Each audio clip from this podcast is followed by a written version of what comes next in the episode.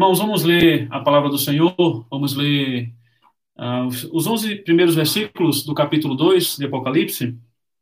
Peço que vocês me acompanhem aí em casa, onde vocês estiverem, abra sua Bíblia, vamos ler o texto sagrado.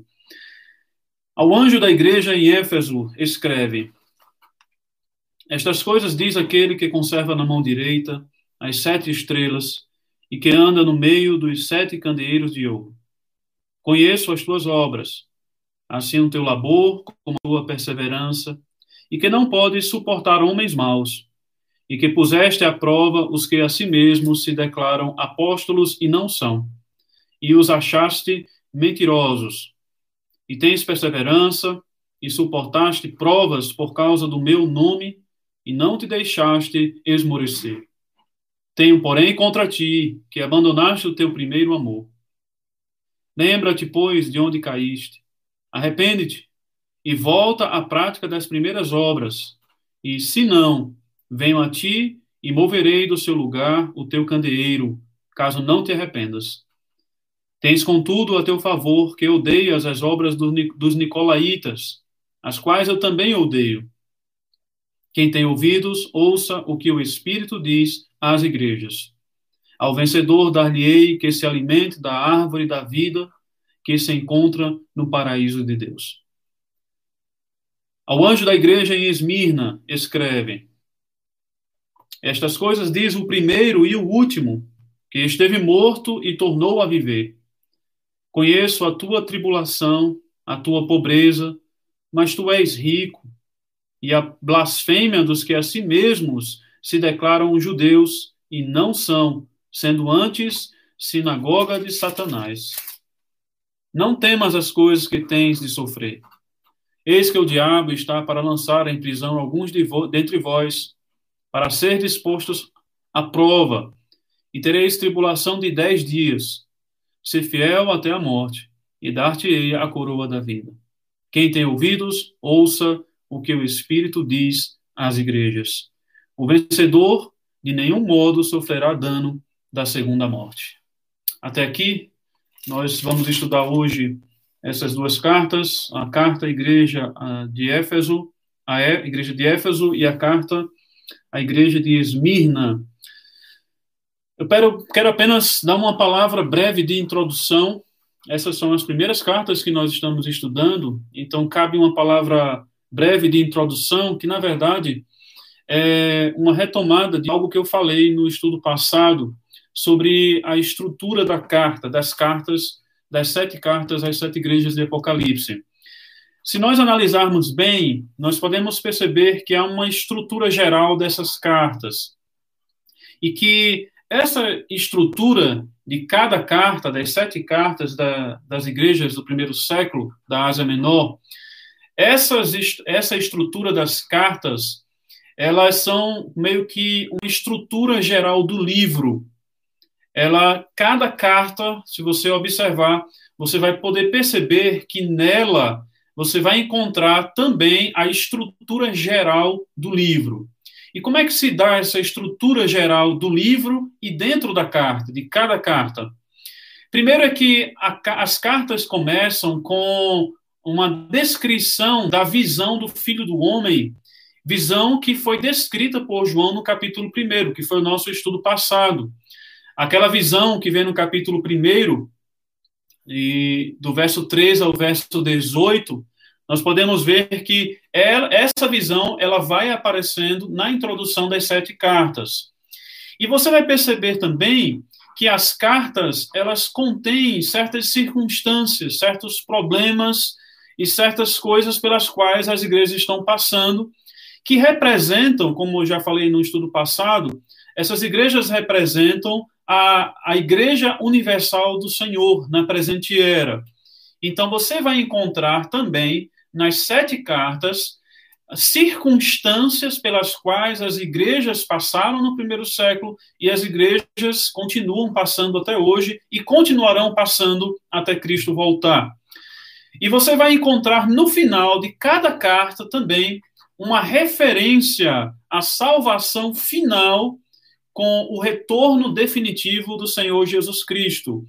Cada carta que você lê, você vai encontrar no final dela, você vai encontrar uma referência a esse aspecto de salvação final. O que é que isso representa?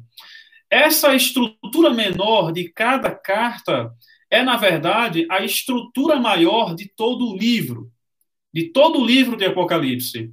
Você pode ver que o livro de Apocalipse começa com a visão do Filho do Homem. E a continuação do livro de Apocalipse é uma descrição das circunstâncias pelas quais a igreja estava passando e irá passar. Ou seja, todas aquelas visões e circunstâncias que nós vemos depois das sete cartas de Apocalipse, no capítulo, a partir do capítulo 4 em diante, você vai perceber que aquilo segue a, a visão do, do Filho do Homem revelado para as circunstâncias da igreja na presente era. E no final do livro de Apocalipse, especificamente o capítulo 22, você vai ver uma descrição final de, do retorno definitivo do Senhor Jesus Cristo. É como se cada carta, em cada carta, tivesse a estrutura de todo o livro de Apocalipse. Nós iremos confirmar isso hoje. E por que isso? Parece que a intenção do Senhor Jesus em trazer essa estrutura para as cartas é que é como se as cartas, elas, cada carta, ela revela tudo aquilo que está dentro do livro de Apocalipse, só que de maneira diferente. As cartas, elas revelam aquilo que está no livro de Apocalipse de maneira concreta, real. É, circunstância, as circunstâncias das igrejas, elas estavam realmente acontecendo de maneira concreta. As pessoas poderiam ver, poderiam saber com detalhes o que estava acontecendo com as igrejas. E aí entender que Cristo ele está como filho do homem soberano, ele está governando a sua igreja em meio àquelas circunstâncias e com a promessa de uma salvação final e definitiva que iria que irá chegar. Ou seja, as cartas apresentam toda a mensagem de Apocalipse em cada uma delas, de maneira resumida, obviamente, mas apresentam de maneira clara e objetiva, diferente de como as visões irão apresentar. Porque as visões, elas também são uma repetição daquilo que nós encontramos nas cartas. Nós encontramos nas cartas essa estrutura, Cristo, as circunstâncias da igreja e a salvação definitiva. Nós encontramos nas visões também a mesma estrutura. Cristo, você pode ver, capítulo 4 começa com Deus entrou no trono, capítulo 5, Cristo entronizado, e então seguem as visões dos selos. Ou seja, ali está mostrando, daquelas visões do capítulo 4 até o capítulo 21, está mostrando exatamente a mesma estrutura que nós encontramos nas cartas. Porém, de maneira simbólica, figurada e por meio de parábolas. Então, de maneira mais clara e objetiva, a mensagem de Apocalipse é encontrada nas cartas e de maneira simbólica, por meio de parábolas, é encontrada nas visões. É assim que nós entendemos o livro de Apocalipse. Mas vamos seguindo com a primeira carta, a carta a Éfeso. Eu quero começar destacando o que diz no verso 1, quando diz assim: ao anjo da igreja em Éfeso escreve estas coisas, escreve: Estas coisas diz aquele que conserva na mão direita. Esse conservar na mão direita, você pode perceber que é uma referência à visão do capítulo 1, do verso 12 ao 18, e especificamente o verso 16, que fala que aquele filho do homem a quem João viu, no capítulo 1, ele tinha na mão direita sete estrelas. Ou seja, é uma visão clara de que quem está falando aqui, a igreja em Éfeso, é o Cristo exaltado, o Senhor e Deus. A questão é: o que é que ele tem para falar à sua igreja? Uma coisa importante que a gente precisa destacar é que essa maneira como cada carta inicia, e destacando, fazendo uma referência a essa visão do capítulo 1, do Cristo exaltado, ela tem tudo a ver com a circunstância da própria igreja. É, a, a visão do Filho do Homem em cada início de carta vai mostrar e vai ter uma referência já indicar sobre o que é que Cristo tem a falar a situação específica da sua igreja. E aí é quando nós vemos no verso 1, que diz que ele conserva na mão direita as sete estrelas e que anda no meio dos sete candeeiros. Essa é a descrição do verso 1, que é encontrada aqui fazendo referência ao Cristo. Duas coisas. Primeira delas é sobre as sete estrelas. Eu falei um pouco na, na semana passada sobre a questão das estrelas com relação aos anjos, e nós sabemos que há duas visões é, tradicionais na interpretação disso. Uma delas é que se refere aos pastores, aos homens é, e os pastores da igreja. A outra visão, a qual eu, eu sou inclinado a aceitar, é claro que nenhuma dessas visões elas estão imunes a críticas, mas eu sou inclinado a aceitar de que está falando aqui de estrelas como referência aos anjos. Eu expliquei um pouco na semana passada, no sentido de que os anjos eles são seres celestiais que executam as ordens divinas, e isso está muito claro no livro de Apocalipse, em todo o livro, e que os anjos também são guardiões da igreja. E por serem guardiões da igreja, Referir-se aos anjos é como que está se referindo ao cuidado espiritual da igreja, no sentido de que Cristo está se referindo aos seus anjos, ao anjo de cada igreja, no sentido de que cada igreja ela está sendo preservada espiritualmente e recebendo a mensagem do seu Senhor Jesus Cristo. Então, eu acredito que, é, como eu falei, não é sem críticas, mas acredito que melhor seria entendido, conforme o contexto do livro de Apocalipse e outras referências do Novo Testamento, a maneira como os anjos se relacionam com a igreja, a entender que essas sete estrelas seria uma referência, claro que simbólica, a sete anjos, simbolicamente é, tentando é, passar uma mensagem de que Cristo está cuidando e preservando as suas igrejas. A segunda coisa que fala aqui, que ele tinha, primeiro, que ele tinha na mão direita sete estrelas e que ele anda no meio dos sete candeeiros de ouro. Isso quer dizer que Cristo, e nós sabemos que os candeeiros de ouro já é, é interpretado no próprio texto é, do capítulo 1 como sendo as igrejas, é que Cristo está presente em meio à sua igreja, ele está caminhando, presente na sua igreja. Mas precisa destacar uma coisa aqui é que, ao citar aqui é, a igreja como sendo, Cristo como sendo aquele que está presente, caminhando entre os candeeiros, ao citar isso, está sendo dito mais do que simplesmente que Cristo está presente na sua igreja.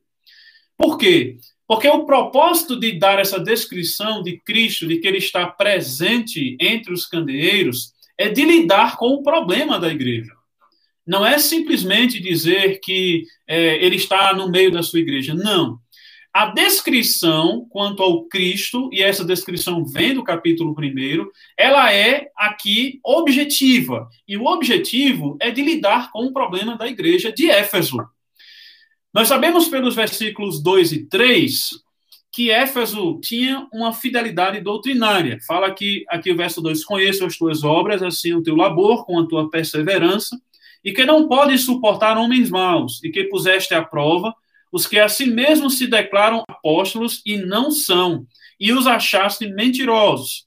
Diz o verso 3: E tens perseverança, suportaste provas por causa do meu nome, e não te deixaste esmorecer. Ou seja, o que o Senhor Jesus está dizendo em relação à igreja de Éfeso é que a igreja de Éfeso estava firme doutrinariamente, estava com fidelidade ao Senhor contra as influências do mundo. E claro, não era por falta de pressão. É, nós já ouvimos e já vimos em mais de um estudo que a igreja estava sendo perseguida. Isso é fato. O próprio livro relata no capítulo 1. E fala no verso 6 que eles estavam resistindo aos nicolaítas. Esses nicolaítas são uma interrogação para muitos estudiosos, é, eles não sabem exatamente quem seriam esses nicolaítas. Alguns iriam, dizem que eram discípulos de Nicolau, um dos sete de Atos, capítulo 6, mas isso não tem uma boa, uma boa base e uma boa repercussão.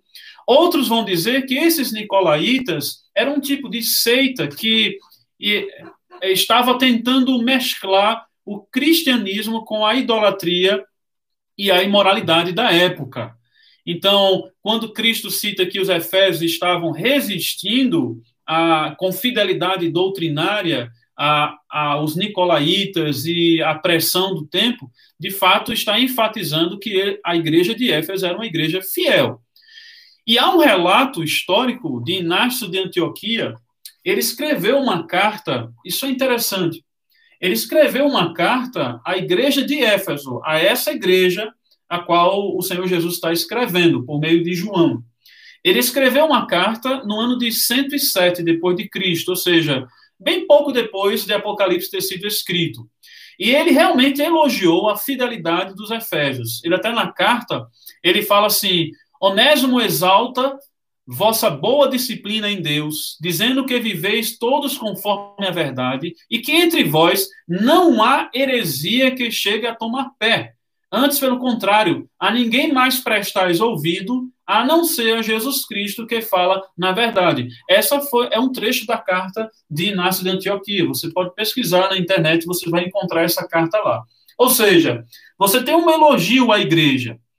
Porém, após o elogio, você tem uma advertência, ela vem no verso 4 e diz assim: Tenho, porém, contra ti que abandonaste o teu primeiro amor. E aí a expressão aqui que nos chama atenção é abandonaste o teu primeiro amor.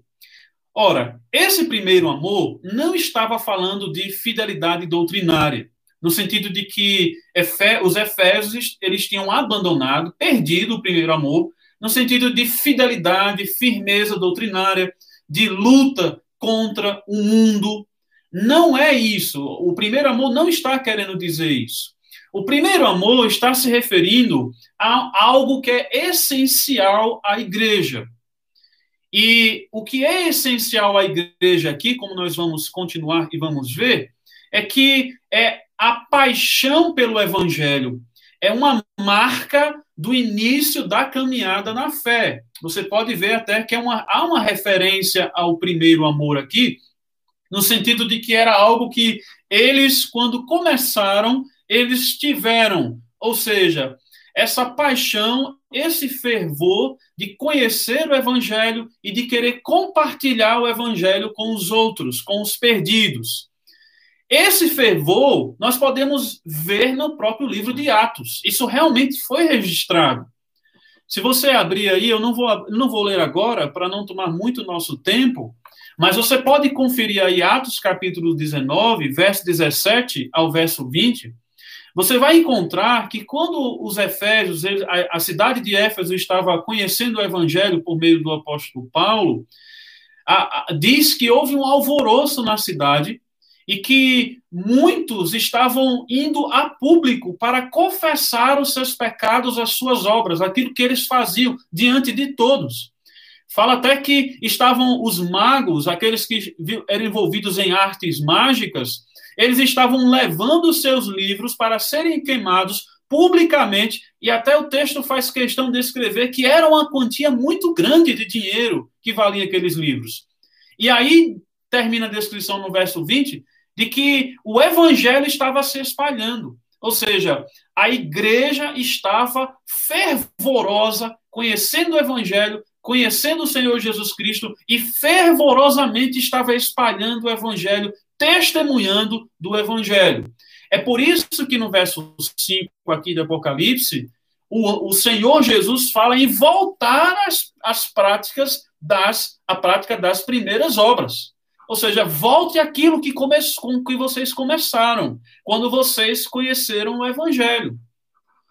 E aí, a razão, é, aqui começa a ficar mais claro, a razão do porquê o Senhor Jesus ele se apresenta como aquele que é, está entre os, anda entre os candeeiros de ouro, é que os candeeiros de ouro, nós já sabemos, eles, eles são a própria igreja. Mas eu quero voltar ao o, o livro de Zacarias, capítulo 4, eu já mencionei isso aqui, esse capítulo, em outro estudo. Capítulo 4, verso 2, Se você for ao verso 2 aí, você vai encontrar uma visão que Zacarias teve e que nessa visão tem um candelabro de sete tubos. É, são sete tubos e são sete lâmpadas naquele candelabro. O contexto daquela visão, eu já mencionei também, é que é o contexto de reconstrução do templo de Israel. E aí, aquela visão do candelabro com sete tubos é uma representação do próprio povo de Israel, de que eles, o povo de Israel, eles iriam reconstruir o templo. Por isso que no verso 6 fala que não seria por poder ou por força, mas seria pelo Espírito Santo. É isso que está lá em Zacarias capítulo 6. Ou seja, aquilo que Zacarias estava vendo, que ele perguntou, você pode conferir na visão do Zacarias 4, que ele pergunta: o que, que é isso? Que visão é essa? E aí a explicação que é dada a ele é de que não seria pela força nem pelo poder, mas pelo Espírito Santo. Ou seja, o que estava sendo dito é que Deus iria levantar Israel, o seu povo, pelo poder do Espírito Santo, para construir, continuar a construção do templo. Isso diz lá no verso 11 de Zacarias 4. O templo irá, é, irá ser reconstruído, continuar a ser reconstruído. O que que essa visão de Zacarias diz? É que aquele candelabro de sete tubos é uma representação visível, uma visão que Zacarias teve, e nessa visão ele está vendo Israel, o povo de Deus, e esse povo de Deus, ele é uma garantia de que pelo poder do Espírito Santo, o povo iria reconstruir o templo novamente. Então você tem aí uma visão de um candelabro um, de sete tubos, que é uma referência aos sete candeeiros de ouro que ele faz aqui em Apocalipse. E aí, esse candelabro, que faz uma referência ao povo, à igreja, ao mesmo tempo é um sinal e uma garantia de que o templo ele seria reconstruído. Ou seja, ao ver aquele candelabro com sete tubos, é como se estivesse vendo o templo reconstruído, era garantia. Ou seja, olhou para o candelabro, você tem o povo de Israel, a igreja, que ao mesmo tempo, com o poder do Espírito Santo, é uma representação e uma garantia de que o templo seria construído. Igreja, povo e templo, tudo numa visão só. E aí voltamos para Apocalipse, destacando que na visão de Zacarias capítulo 4, você tem naqueles sete tubos sete lâmpadas. E essas sete lâmpadas são exatamente a representação do Espírito Santo que está movendo a igreja para reconstruir o templo. E aí é importante destacar isso. Como é que o Espírito Santo ele aparece lá em Zacarias 4? Zacarias 4 ele aparece como uma lâmpada. As sete lâmpadas que iluminam que são suportadas pelos sete tubos, que é a igreja, o povo, a garantia de que o templo seria construído. Então, o povo estava sustentando as lâmpadas e as lâmpadas estavam ali para iluminar. Não era só para dar força e vigor. É óbvio, sim, que a representação da chama, da lâmpada, era uma representação de vigor, de força. Mas nós não podemos perder de vista a função do candelabro no templo porque o candelabro era um dos itens que era colocado no templo. Ou seja, a função do candelabro é de iluminar pela força e pelo poder do Espírito Santo. E aí, quando nós voltamos para a figura de ter sete candeeiros e que Cristo ele anda entre os seus candeeiros, e aí ele menciona isso para dizendo que Éfeso era fiel doutrinariamente, mas tinha perdido o primeiro amor das primeiras obras. Ele está se referindo aí é como aquele que está entre os candelabros, fazendo uma referência à função da igreja de iluminar, uma das funções primárias, que é a igreja que conhece o evangelho, conhece a luz e ela vai iluminar. Ela ilumina as trevas. Então, o primeiro amor que havia sido perdido da igreja de Éfeso é, foi aquele primeiro amor que está registrado em Atos, Atos capítulo 19. De compartilhar, de testemunhar do evangelho, de iluminar as trevas, a tal maneira que os incrédulos, eles vão confessar as suas obras, os seus os seus feitos diante de todos pela maravilha de terem conhecido o evangelho. Ou seja, Cristo está chamando a atenção da igreja de Éfeso para que a igreja de Éfeso exerça a função uma, uma das funções primárias e importantíssimas da igreja, que é testemunhar o evangelho. E isso se confirma que é isso que está sendo tratado aqui, com toda essa descrição e explicação que vem de Zacarias capítulo 4, isso se confirma em Apocalipse capítulo 11. Se você for para Apocalipse capítulo 11, você vai encontrar lá no verso 3, falando sobre as testemunhas, sobre as duas testemunhas. E diz assim o verso 13, capítulo 11 de Apocalipse: Darei as minhas duas testemunhas que profetizem por mil, mil duzentos e sessenta dias, vestidas de pano de saco. Ou seja, duas testemunhas que irão profetizar, irão dar um testemunho profético com respeito à mensagem de Deus. Aí diz o verso 4: quem são essas duas testemunhas? Diz assim: são estas as duas oliveiras e os dois candeeiros que se acham em pé diante do Senhor da terra. Ou seja, o próprio livro de Apocalipse, ele interpreta essa função do candeeiro de a função de testemunhar e de falar a verdade de Deus com uma função, um testemunho profético. Ou seja, o pecado da igreja de Éfeso, conforme a descrição já no início, o Senhor Jesus se apresentando como aquele que está entre os candeeiros, chamando a atenção à igreja de Éfeso de que ela tem que voltar a ter essa função, o pecado realmente é de perder essa, esse senso de dependência do Espírito Santo, fervor espiritual, de se colocar nas mãos do Senhor como uma testemunha fervorosa do evangelho para os perdidos. E é interessante isso, porque por um lado a igreja de Éfeso, ela é elogiada pela fidelidade doutrinária. Mas ao mesmo tempo, essa fidelidade doutrinária é colocada em xeque pelo comportamento dos efésios de não serem de fato uma testemunha para os de fora, para os incrédulos. É interessante isso, porque isso é possível acontecer na igreja e acontece. A igreja que se comporta como uma igreja que doutrinariamente ela é fiel, mas ao mesmo tempo ela pode estar perdendo e deixando de cumprir uma função que é uma das funções primordiais da igreja. Não é que é a principal, mas ela está entre as principais, que é de testemunhar do evangelho para os perdidos. A igreja tem que necessariamente se colocar numa dependência do Espírito Santo, as lâmpadas que aquecem, que fortalecem, que empoderam a igreja, ela tem que se colocar nessa posição de testemunha do evangelho. Por quê? O risco que a igreja corre ao não fazer isso é de perder até mesmo a essência de ser igreja. Porque é isso que o texto está dizendo.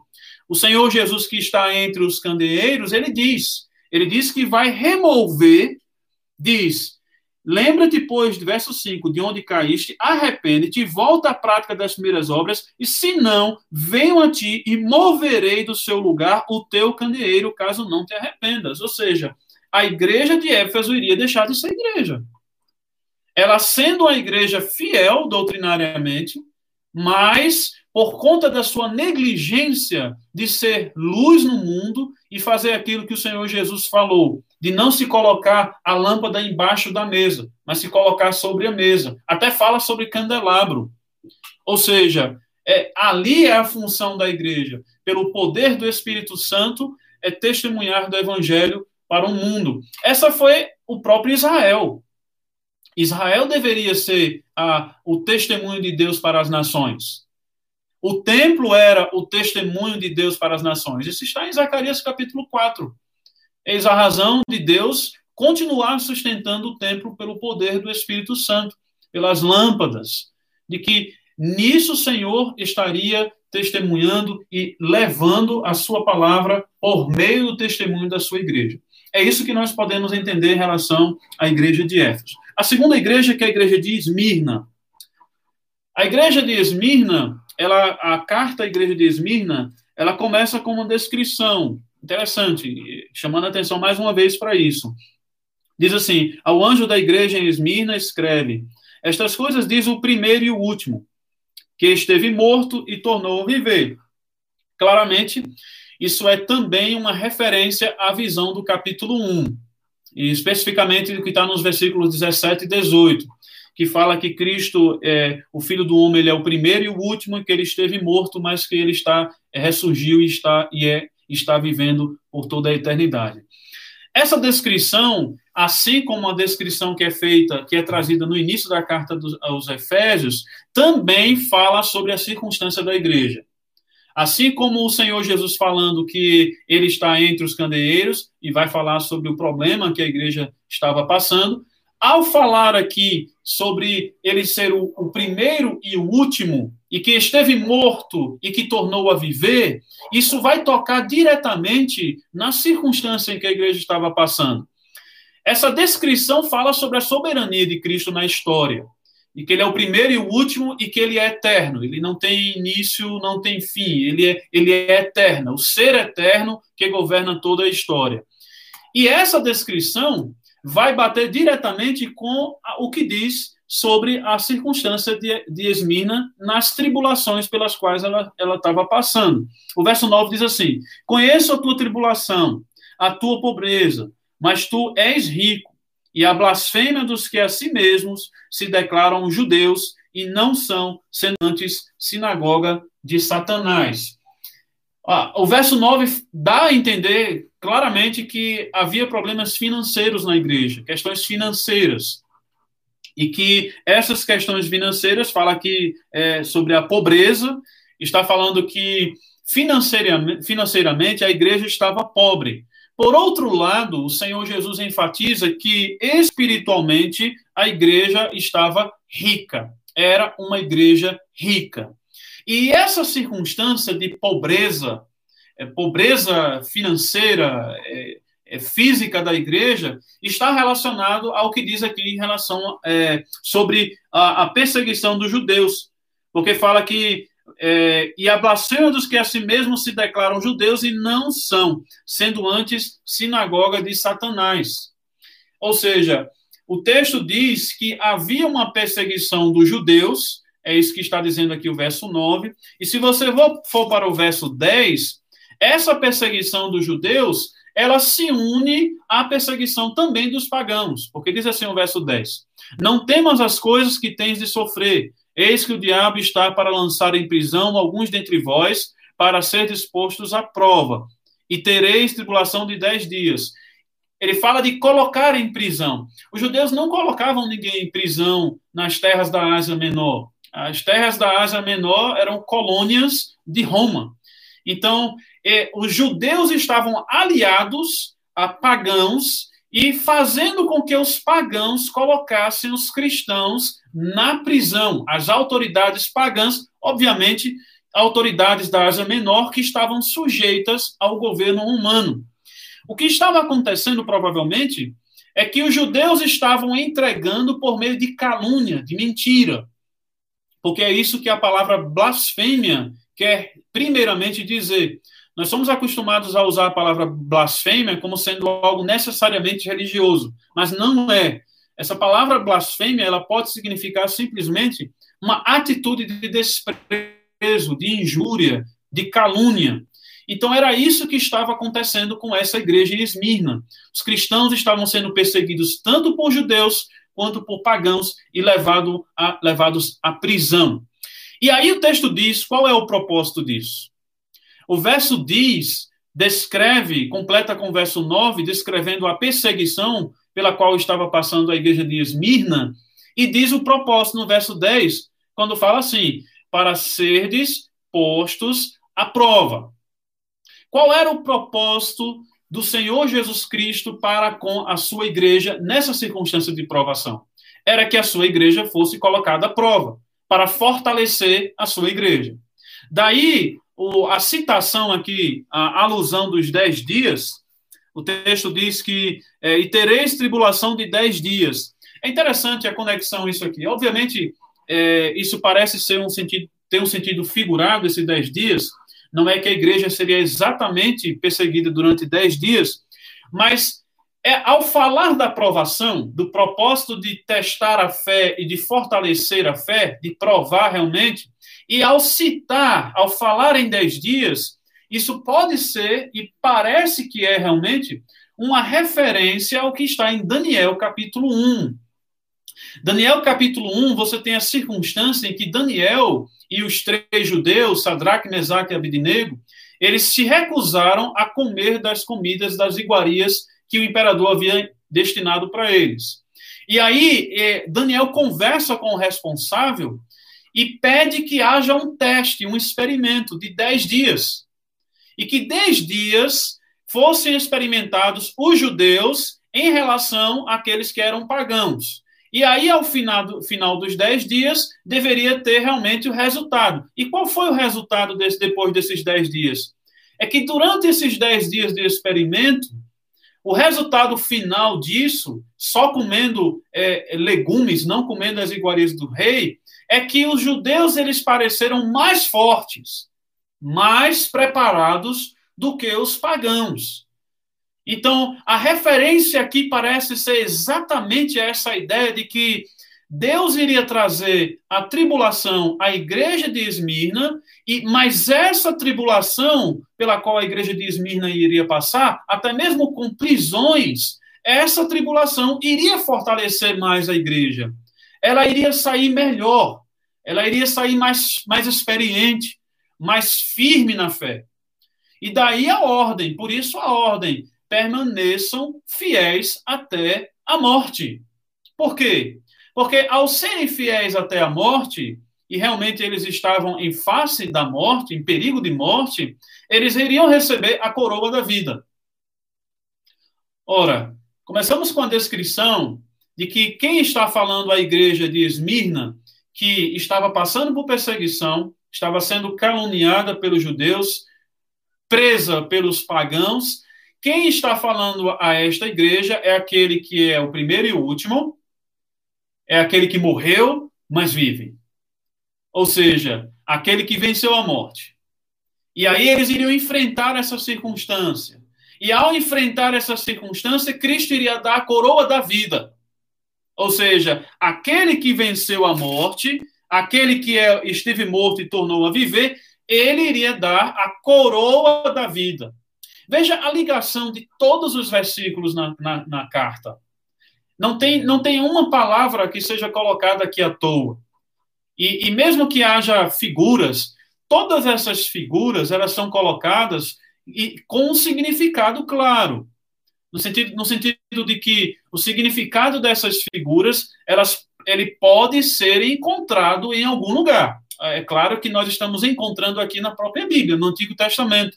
Mas é possível, como eu já falei no início, em algum momento, em outro estudo, que a interpretação dessas figuras deve estar ligado ao contexto da época em que os irmãos estavam vivendo, seja aquilo que eles tinham do Antigo Testamento, seja aquilo que eles tinham na sua própria cultura do primeiro século. Mas deveria estar lá. E a mensagem a Esmirna é: eles iriam passar pela provação, eles iriam encarar a morte, mas eles iriam receber a coroa da vida. Derrotados na terra, mas vitoriosos celestialmente, nos céus. É assim. E aí diz, termina o texto dizendo que não sofrerão o dano da segunda morte. O vencedor, de modo de nenhum modo, sofrerá dano da segunda morte. Isso está falando, mais para frente para Apocalipse, está falando da morte eterna. Ou seja, a igreja poderia estar confiante no Senhor, que apesar das tribulações, aquele que é o primeiro e o último aquele que morreu, mas vive, ele, ele é aquele que dá a coroa da vida e não permite que a sua igreja passe pela morte eterna, pelo dano da segunda morte. Não, não vai passar.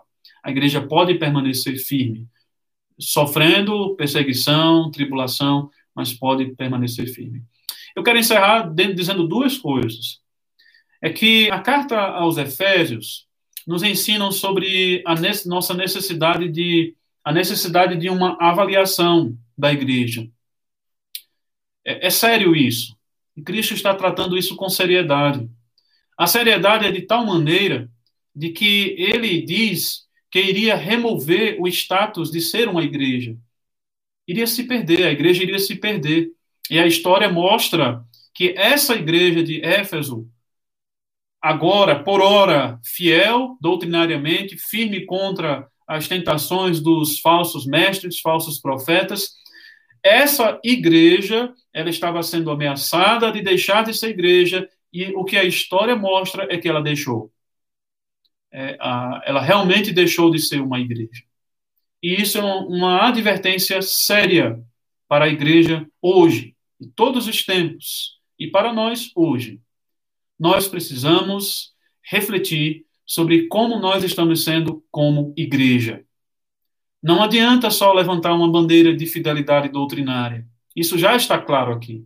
Não adianta. Nós vamos ter elogios ao sermos fiéis doutrinariamente. Vamos ter elogios. A igreja de Éfeso teve elogios, mas há sérias críticas a uma igreja que é fiel doutrinariamente, mas que não é uma testemunha pública visível do evangelho do Senhor Jesus Cristo, que ilumina toda, todos aqueles que estão perdidos ao seu redor. A igreja necessariamente tem que fazer isso. A segunda coisa é sobre a igreja de Esmirna, é que as provações da igreja de Esmirna aqui são relatadas e o chamado à fidelidade é dado com uma promessa. É de que a igreja do Senhor Jesus Cristo, ela enfrenta provações nessa, nessa vida. É, essa, essa presente era, ela já foi inaugurada pelo Senhor Jesus Cristo por meio de provações. O Senhor Jesus falou isso à sua igreja, que a igreja iria passar por tribulações, mas ele disse: Eu venci o mundo. São as mesmas palavras que estão aqui para a igreja de Esmirna, as mesmas. Mas tende bom ânimo, eu venci o mundo. É possível que nós estejamos vivendo dias em que a igreja está sendo perseguida, isso é claro em outros lugares do mundo, talvez não seja tão claro aqui em nosso país, mas nós podemos ver que os dias caminham para uma perseguição à igreja do Senhor Jesus Cristo. E nós precisamos ter essa mensagem da igreja de Esmirna clara em nossa mente. De que não importa a aprovação pela qual nós venhamos a passar, a circunstância, não importa. Nós precisamos confiar que o Senhor Jesus Cristo, ele está conosco, e aí as palavras dele aqui são importantes. Ele diz: Eu sou o primeiro e o último. Ou seja, eu conheço tudo, eu sei toda a história. É, eu sei cada passo, cada segundo. Eu tenho domínio de tudo. E aí, eu morri e morreu por conta da perseguição, mas viveu novamente, ressurgiu, ressuscitou. E ressuscitou pelo poder de Deus. E esse mesmo Senhor Jesus Cristo está dizendo que ele irá nos dar a coroa da vida. E com isso eu quero encorajar a igreja do Senhor Jesus Cristo a permanecer fiel, firme no Senhor, não importando as tribulações e as circunstâncias, mas a fidelidade, a fidelidade na palavra, a fidelidade na vida, no testemunho de vida da igreja. Porque nós não vamos passar pelo dano da segunda morte. Não vamos. É uma garantia do Senhor Jesus Cristo. Iremos receber a coroa da vida. Com isso, eu quero encerrar esse momento e desejar que Deus nos abençoe com essas duas mensagens às duas igrejas, igreja de Éfeso e a igreja de Esmirna. Aqui um comentário do irmão Lamuel, ele diz, para reforçar sobre essa perspectiva de serem anjos, realmente, é a passagem que Paulo fala do véu de vestes extravagantes que as mulheres deveriam usar em observância aos anjos que ali estavam. Isso provavelmente, sim, tem a ver com a referência aos anjos, a relação entre os anjos e a igreja. Né? Em que a igreja ela, ela está junto com os anjos. E, claro, os anjos, os seres celestiais, e invisíveis, seres invisíveis, mas que estão juntos com a igreja. E também o que diz em Hebreus, que fala que os anjos estão a serviço daqueles que hão de herdar a salvação. Eu desejo que Deus abençoe os irmãos, espero que tenha sido um estudo claro e que nós possamos permanecer firmes no Senhor. Que Deus abençoe todos vocês. thank you